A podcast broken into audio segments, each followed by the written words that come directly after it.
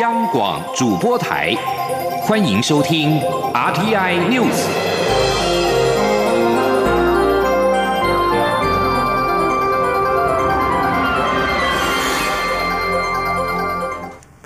各位好，我是李思利，欢迎收听这一节央广主播台提供给您的 RTI News。面对攻击频频扰台，大陆外交部发言人王毅也喊话不放弃武统。我国防部长邱国正今天表示，国军将以火力取代兵力等原则，持续的强化建军备战，绝不放松，发挥不对称战力。针对国防部向立法院所提出的最新版的国军编装需求的规划的书面报告，内容也提到火力取代兵力、不对称作战。跟事实公开反制假讯息等项目，邱国正解释，不对称作战的概念就是掌握敌我的强点跟弱点，因应兵力不够就提升火力，再演绎布局。至于反制假讯息，邱国正强调，首先要注意的就是我们自己不要造成假讯息的来源，做好务实工作，以避免产生争议性假讯息，酿成混乱。针对美国回应中国外交部长王毅涉台言论时所重申的“三公报”、台湾关系法六项保证的基本立场，外交部发言人欧江安今天表示，美国对台承诺坚若磐石，也将持续协助台湾维持足够的自我防卫能力。我方也会持续的跟美国拜登政府密切合作，深化台美紧密友好的全方位合作伙伴关系。记者王兆坤的报道。中国外长王毅日前提出“两岸必须统一，一中原则是中美关系政治基础”等言论，并要求美方恪守一中原则，妥善处理涉台问题。外交部发言人欧江安回应表示：“台湾从来不是中华人民共和国的一部分，中国政府利用各种手段打压台湾，对两岸关系的发展毫无帮助，也只会徒增台湾人民对中国政府的强烈反感，也激起国际间对台湾更强有力且公开的支持。”他说：“中国的打压不会改变台湾要走向世界的决心，我们也会持续的跟美国以及理念相近的国家来持续密切的合作，共同为我们的区域的和平、安全跟繁荣来做出贡献。”欧江安指出，近期中方持续有相关类似发言，主政机关陆委会多次做出回应，并发布新闻稿，外界可以参考。美国白宫在回应王毅说法时，则重申“三公报”、《台湾关系法》六项保证的基本立场。欧江安对此回应指出，美国行政官员已多次公开说明将遵守《台湾关系法》六项保证，强调美国对台立场明确不变，对台承诺坚若磐石。欧江安说：“台湾我们会持续的跟美国的拜登政府来密切合作，在我们台美双方。”长期奠定的一个深厚的基础之上，我们会持续深化台湾跟美国紧密友好的一个全方位的合作伙伴关系。欧江安表示，台美对于维护自由民主价值理念一致，对促进印太和平、安全、繁荣也有共同目标。诚挚感谢美国总统拜登自上任以来就不断对台湾展现坚定的支持。中央广播电台记者王兆坤台北采访报道。中国禁止台湾凤梨进口之后，近期传出是因为中国早在多年前就引入相关的品种跟技术，而且已经成熟，因此就禁止台湾进口，改推当地所种植的台湾品种。农委会今天表示，目前中国确实已经有种植台农十七号凤梨，但并非透过正常管道取得。为保护台湾的品种权，将推出三项精进作为，而且正在研议修法，依照日本增加刑罚的法则。记者陈林信宏的报道。经过农委会检视，在中国种植的台湾品种有凤梨、芒果、莲雾、蜜枣及释迦等。其中，凤梨及芒果已经大量生产，蜜枣和释迦属于少量种植，而且管理技术还没有成熟。不过，这些台湾品种在中国种植都是早年没有品种权的品种。目前，像是台农二十一号、二十二号和二十三号，以及民间育成的松节一号凤梨品种，在中国并没有种植。由于中国禁止台农十七号金钻凤梨进口，也传出是因为目前在中国已有量产，因此就不需要再从台湾进口。对此，农委会九号举行记者会，对外表示，金钻凤梨品种是被台湾民众携带至中国，由于当时没有品种权，也无法可管。另外，这二十多年来，中国先后建制九处的海峡两岸农业合作试验区，以及二十九处的台湾农民创业园。招揽台湾人民赴中国，也造成台湾品种外流严重。农委会副主委陈俊记指出，品种被侵权时，除非是抓到卖种苗的人，否则都难以制裁。不过，根据台湾现行的植物品种及种苗法，可以将权利延伸到收获物和加工品。因此，只要侵权农产品回销台湾，农委会就可以依法禁止输入。陈俊记说。我们的品种权基本上已经符合最新的世界潮流。我的权利除了是种苗以外，我也可以把这个权利扩增到所谓的收获物，然后也可以把这个权利再扩增到所谓的直接加工物。以凤梨来讲，就是凤梨苗、凤梨鲜果跟凤梨汁，我在这三个阶段都可以去主张品种权。陈俊记也指出，日本最近也因为草莓和葡萄的品种被拿至中国或是其他国家，甚至最后收成后还回销日本贩售而大伤脑筋。因此，日本近期修法，预计二零二二年将刑责纳入。台湾也正研议是否仿照日本的模式，如果能够产生贺阻作用，就会修法。另外，农委会也会快马加鞭对目标市场国进行品种权申请，只是这招对中国并不好用，因为过往台湾向中国申请品种权，除了蝴蝶兰三十三项之外，其他八十七种品种，中国总是一句仍在审查回应，甚至有的已经审查七八年了，仍没有下文。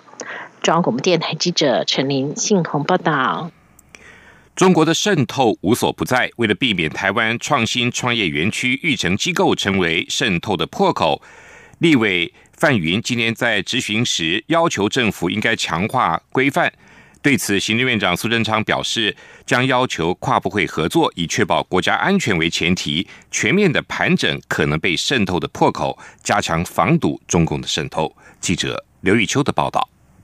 民进党立委范云九号在立法院市政总执行时指出，美国近年展开中国行动，防堵中国部件科技教育间谍的千人计划，更清查领取中国海外资助的教育机构有无违法申报。澳洲、法国、日本、加拿大、欧盟也都陆续对中国相关科技教育渗透提出示警，并提出引引方案。范云指出，以 COVID-19 疫情爆发前的二零一九年为例，每年文教交流来台的中国人民有近两万人次，其中包含来台讲学授课、来台从事学术科技研究。台湾比起欧美各国，应更谨慎管制，防堵中国学术渗透。范云也指出，现行的创业家签证条件之一是创新育成机构同意进驻，育成机构广设于大学、各地方政府。但他收到学界有人提醒，目前恐有部分育成机构被渗透，成为国安潜在的破口。范云提醒政府相关部会应落实查核。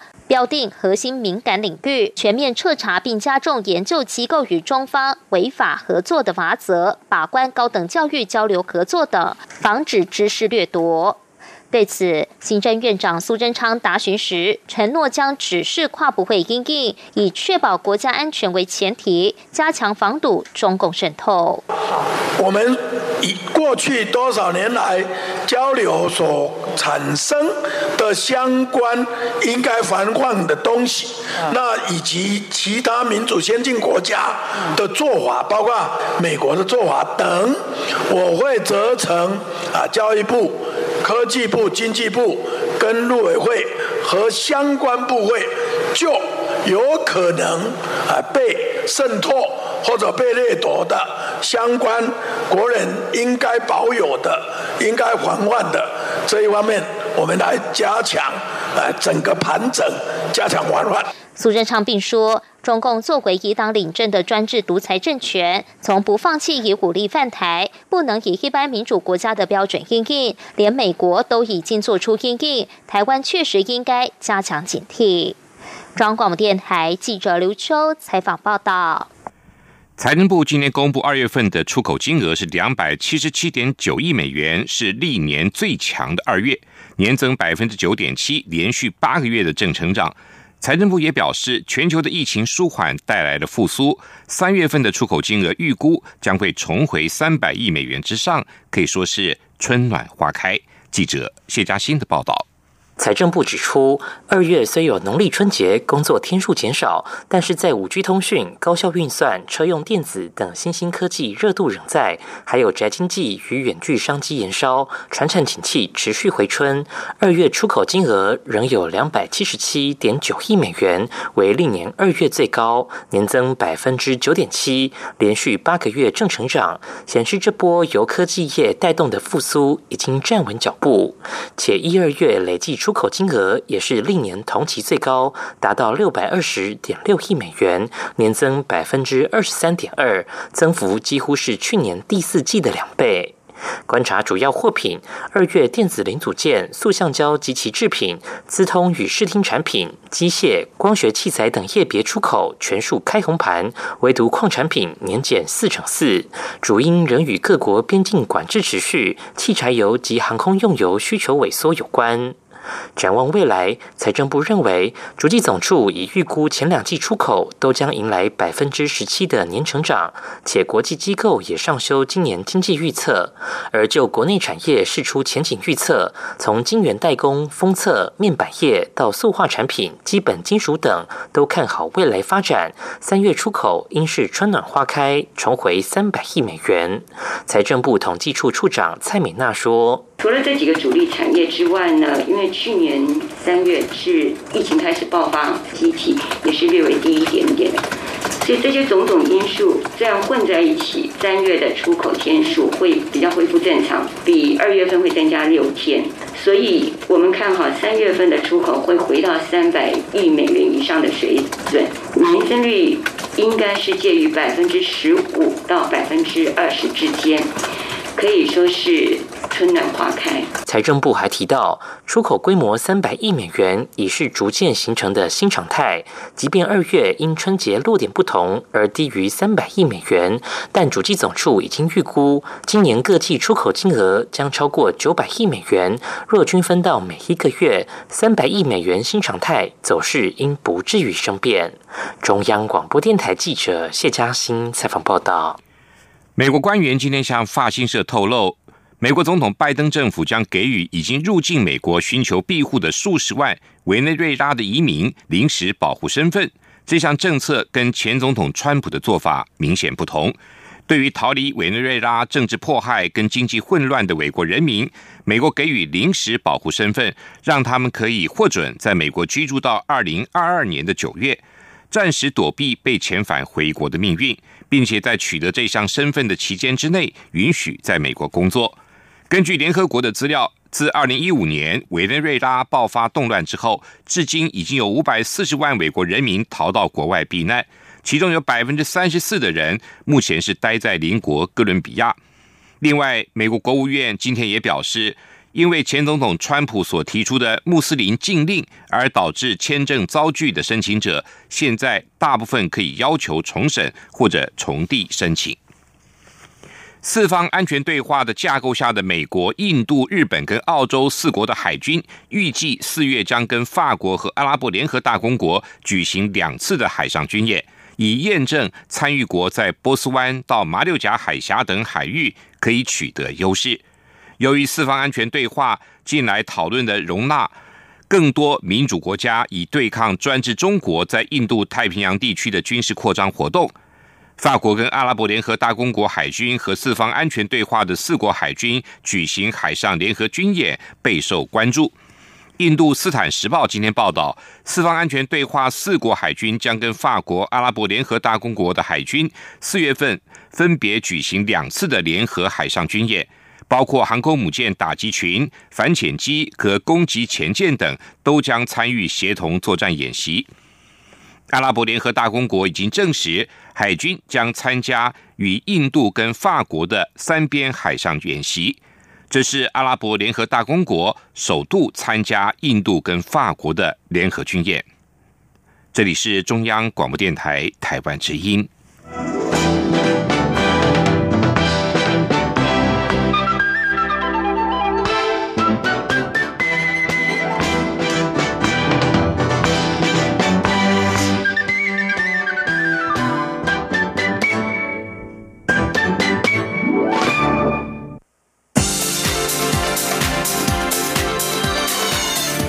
是中央广播电台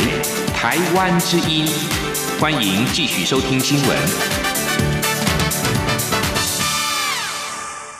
欢迎继续收听新闻。台湾与博流的旅游泡泡渴望成型了。中央流行疫情指挥中心发言人庄仁祥今天表示，由于检疫会降低。游玩的性质，加上两地都没有疫情，因此目前跟博流所洽谈的方向，就是希望旅游泡泡双边都不用居家检疫。记者刘品希的报道。台湾与博流的旅游泡泡目前正紧锣密鼓协商当中。疫情指挥中心指挥官陈时中九号在立法院答询时表示，卫福部的规划方向是朝向不需要居家检疫的方式。疫情指挥中心发言人庄仁祥九号下午在疫情记者会中表示，主要考量如果需要居家检疫，会降低游玩的兴致，加上台湾跟博流都没有疫情，所以目前的确是朝向双方都不需要居家检疫的方式洽谈。他说。主要考虑的因素，如果说都还要再隔离的话，当然就是要居家检疫的话，当然就是会大家的游玩的兴致当然会降低啦。那再加上目前台湾跟博流都没有疫情嘛，哈，再加上在呃博流当地的检验也都是由我国的星光医院去那边去设置的啊，所以在这个部分，大家如果能够再做进一步的沟通，那信任彼此的呃疫情的资讯的话，公开疫情的资讯，那这些部分都可以谈往这个。呃，尽量不做居家检疫，有任何措施，但是可能会有一些裁剪的一些规范啊。庄仁祥进一步指出，博流现行的规定是要求所有国家前往博流都必须到指定场所进行十四天的居家检疫，期满裁剪阴性后再进行七天的居家隔离。至于台湾前往，则放宽为只需要到指定场所进行五天居家检疫。目前正由外交部跟博流政府洽谈，希望台博旅游泡泡双边都不需要进行居家检疫。由于博流当地的裁剪是由台湾星光医院支援，未来开放旅游泡泡后，虽然可能不需要检疫，但博流仍可能会要求入境后需要裁剪。媒体询问当地的检验量能是否足够。庄仁祥说：“裁剪需要人力，当然会有其限制。台湾民众飞往博流前，也必须先裁剪，就看对方是否信任台湾的裁剪结果。”央广记者刘聘熙在台北的采访报道。近来发生许多曾经在国外确诊返台居家检疫期满之后自费裁剪又验出阳性的个案。对此，疫情指挥中心发言人庄仁祥今天表示：“对于这些在国外曾经确诊，返台之后居家检疫期满又验出阳性的个案，指挥中心会针对个案的感染情形跟传染力评估，能否提早解除隔离。专家会议已经定出的四项解隔条件，首先就是个案没有症状，其次就是抗体必须要阳性，第三就是第一次裁剪的结果 CT 值必须在百分之三十四以上。”如果再次追踪的结果是阴性或是大于等于三十四的话，这样就可以认定没有传染力，可以解除隔离。另外，疫情指挥中心今天公布新增一例境外移入的 COVID-19 确诊病例，是本国籍三十多岁女性，二零一九年五月到洪都拉斯工作，二月二十一号入境后到防疫旅馆检疫，期间都没有症状，检疫期满后自费裁剪确诊。首批牛津 A Z 疫苗大约十一点七万剂日前抵达台湾，立委关切何时可以开打。卫福部部长陈时中今天表示，首批疫苗的检验趋于严格，可以努力在一周后开始施打。行政院主计总处今天公布二月份的消费者物价指数 C P I 年增百分之一点三七，增幅创下一年多来的高点。主计总处分析，主要是因为去年过年在一月、二月比较基期低。加上农历春节部分项目循例加价，涨幅显著的明显，尤其是猪肉、鸡蛋还有鸡肉价格都明显有涨幅。记者杨文军的报道。受春节所在月份不同影响，主计总处九号公布二月消费者物价指数 CPI 年增百分之一点三七，增幅创一年多来的高点。包括个人服务及理容服务费等，都因为农历春节部分项目循例加价，涨幅相对显著。若扣除这些服务类的项目，涨幅就缩减到百分之零点九。主计总处认为物价仍温和平稳。值得注意的是，二月猪肉。涨幅百分之二点四五，鸡蛋年增百分之五点八六，分别创二十一个月及二十二个月来最大涨幅。鸡肉价格也明显大涨百分之六点六四，创二零一四年九月来最大涨幅。主机总处分析，鸡肉主要是因为去年底天气冷，冬令进补的关系，需求较高；鸡蛋则是因为开学营养午餐需求，猪肉也是春节需求高的关系，价格涨幅较大。但以最近批发价格来看，都已明显回落。主机总处综合统计处检验视察曹志宏说。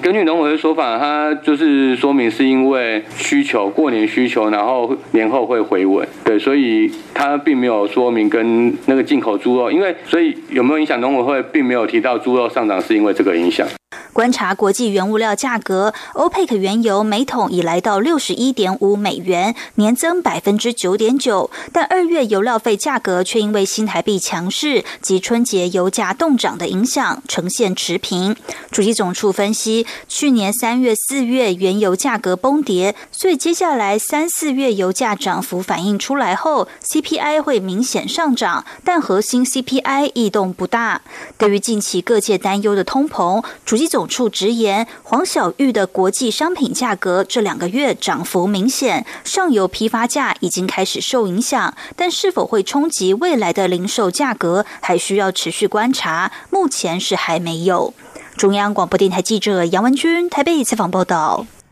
交通违规通知单的格式在交通部跟内政部会商之后，在三号核定修正。未来新印制的违规红单将注明，受通知人收受通知单时，因到案日期不足三十天或已超过应到案日期者，得于送达生效日的三十后日以后到案者，以确保民众的权益。记者吴丽君的报道。交通部一号修正施行《道路交通管理事件统一裁罚基准及处理细则》第十五条，明定违规通知单因载民受通知人收受通知单时，因到案日期不足三十天或已于应到案日期者，得于送达生效日后三十日内到案，并于三号与内政部会商后核定修正举发违反道路交通管。理事件通知单格式，路政司长陈文瑞九号说明，警察在开立交通罚单时，上头会注明应到案日期。若是当场举发红单，直接交给违规人不成问题；但是照相举发或检举举发的红单，则是邮寄送出。若违规人因故未收到，举发机关还得依行政程序法以公。示送达或寄存送达等方式完成送达程序，也因此违规民众收单时，往往已超过应到案日期，或到案日期已不足三十天，衍生逾期缴纳的问题。为此，新修正的违规红单格式将改为送达生效日后三十日内到案。换言之，民众可于红单送达后的三三。十天内缴纳罚还，若不服举发，也可在送达后三十日内向相关机关陈述，确保民众的权益。陈文瑞说：“那以前因为办理这些送达的话，有时候时间会花的比较久，可能一个月或几个月，所以当整个送达效力完成之后，有可能已经超过了到案日期，所以受通知人的权益可能就会受到一些影响。所以我们这次修正这个举发事件的通知单，然后续名，如果我们受通知人收到这一个通知单，已经超过了应到日期，或者是距离应到日期不足三十天的话，那我们都是从送达的生效日之后，受通知人都可以在三十日内到案。目前各举发机关也陆续准备依照新修正的红单格式来印制，库存的红单也需在上头的注意事项加注，得于送达生效日后三十日内到案，才能。继续使用。中央广播电台记者吴丽君在台北采访报道。司法院大法官今天针对原住民王光禄打猎事先案进行言辞辩论。大法官会议将会在一个月内指定的日期公布解释。记者欧阳梦平的报道。台东县布农族猎人王光禄、卑南族猎人潘志强分别在二零一三年、二零一四年持猎枪射杀山枪等保育动物而遭判刑，因此申请释宪。最高法院多名法官也认为现行法条有违宪之余，也申请释宪。大法官会议合并受理，并在九号于宪法法庭进行言辞辩论庭。这件释宪案主要争点包括现行野生动物保育法规定原住民族猎捕野生动物采事前许可制是否违宪，狩猎公工具限于自制猎枪、鱼枪是否违宪？潘志强的代理人律师林炳清指出，狩猎前根本无法预测会猎捕到什么野生动物，却要求猎人需事先申报猎捕的种类与数量，明显违反论理法则，也侵害原住民族的信仰核心。他说，在原住民族的狩猎文化中，猎物都是上天赐予的礼物，我们却要求。猎人必须要对外宣告我要抓我要捕什么样的野生动物，这个行为严重触犯了禁忌，更直接侵害了原住民族猎人的信仰核心，也让猎人不愿意哦主动去申请，最后导致行政机关也没有办法达成管理的目的。农委会林务局局长林华庆则说明，事前许可制是为了掌握不特定个别猎人的狩猎活动及狩猎成果。不过，农委会已经开始大幅检讨相关管理办法，也将修正野生动物保育法。未来原住民族狩猎如果违反规定，不管是猎捕一般类或保育类动物，都去刑罚化，改处以罚还。针对原住民猎人狩猎工具限于自制猎枪，王光禄代理人律师文志荣则表示，自制猎枪的结够简单，安全性难以控制，不该让原住民使用危险的自制猎枪。申请人法官张家豪也指出，现行规定没有定义所谓自制猎枪，会使人民误信自己合法，而且排除空气枪也违反平等原则。他说，无论是依照四至六六九号解释内容，或枪炮弹药刀械管制条例第八条第六项。特别规定有关空气枪之罪，得减轻其刑。可见空气枪在法律上的非难性是低于其他枪支，而原住民持有法律上非难较低的空气枪狩猎，却反而要受刑事处罚，难任何于平等原则，并且也有违反体系正义。原住民主委一将拔路儿亲自出席，认为应该允许原住民族享有科学进步的安全猎枪。国家人权委员会代表高永成也以法庭之友的身份表示，现行的事前许可制将原住民族文化权利变为需经行政许可的管制措施，而衍生了由行政机关掌握对于原住民族文化的定义权。这部分显然与经济社会文化权利国际公约的精神有违，应该透过现有机制与各族群共同归。那整理符合其族群特定的狩猎规范。另外，依照金社文公约，原住民不仅有权以其传统的方式生活，也可为适应现代生活变更该方式所需的工具，包含使用现代且安全的工具进行狩猎活动。中央广播电台记者欧阳梦平在台北采访报道。继续为您报道今天的前进新南向。本身也是新住民的吴佩雷、斯国立，有感于新住民的优秀人才众多，然而却有非常多数的新住民因为照顾家庭和担心增加家庭的经费负担，无法追求更高的学问。他认为，在台湾推动新南向战略政策时，没有特别培养东南亚新住民为专业及高知识人才，因此吴佩雷、斯国立宣布将以个人名义跟公益性质的财团法人。人照张修女林美智老师教育基金会合作，预计投入五年五百万，计划协助东南亚新住民就读研究所。不但创下首位新住民，也是以个人名义捐献给移民辅导领域经费最多的记录。相信也对国家培育新南向的高端人才有所注意。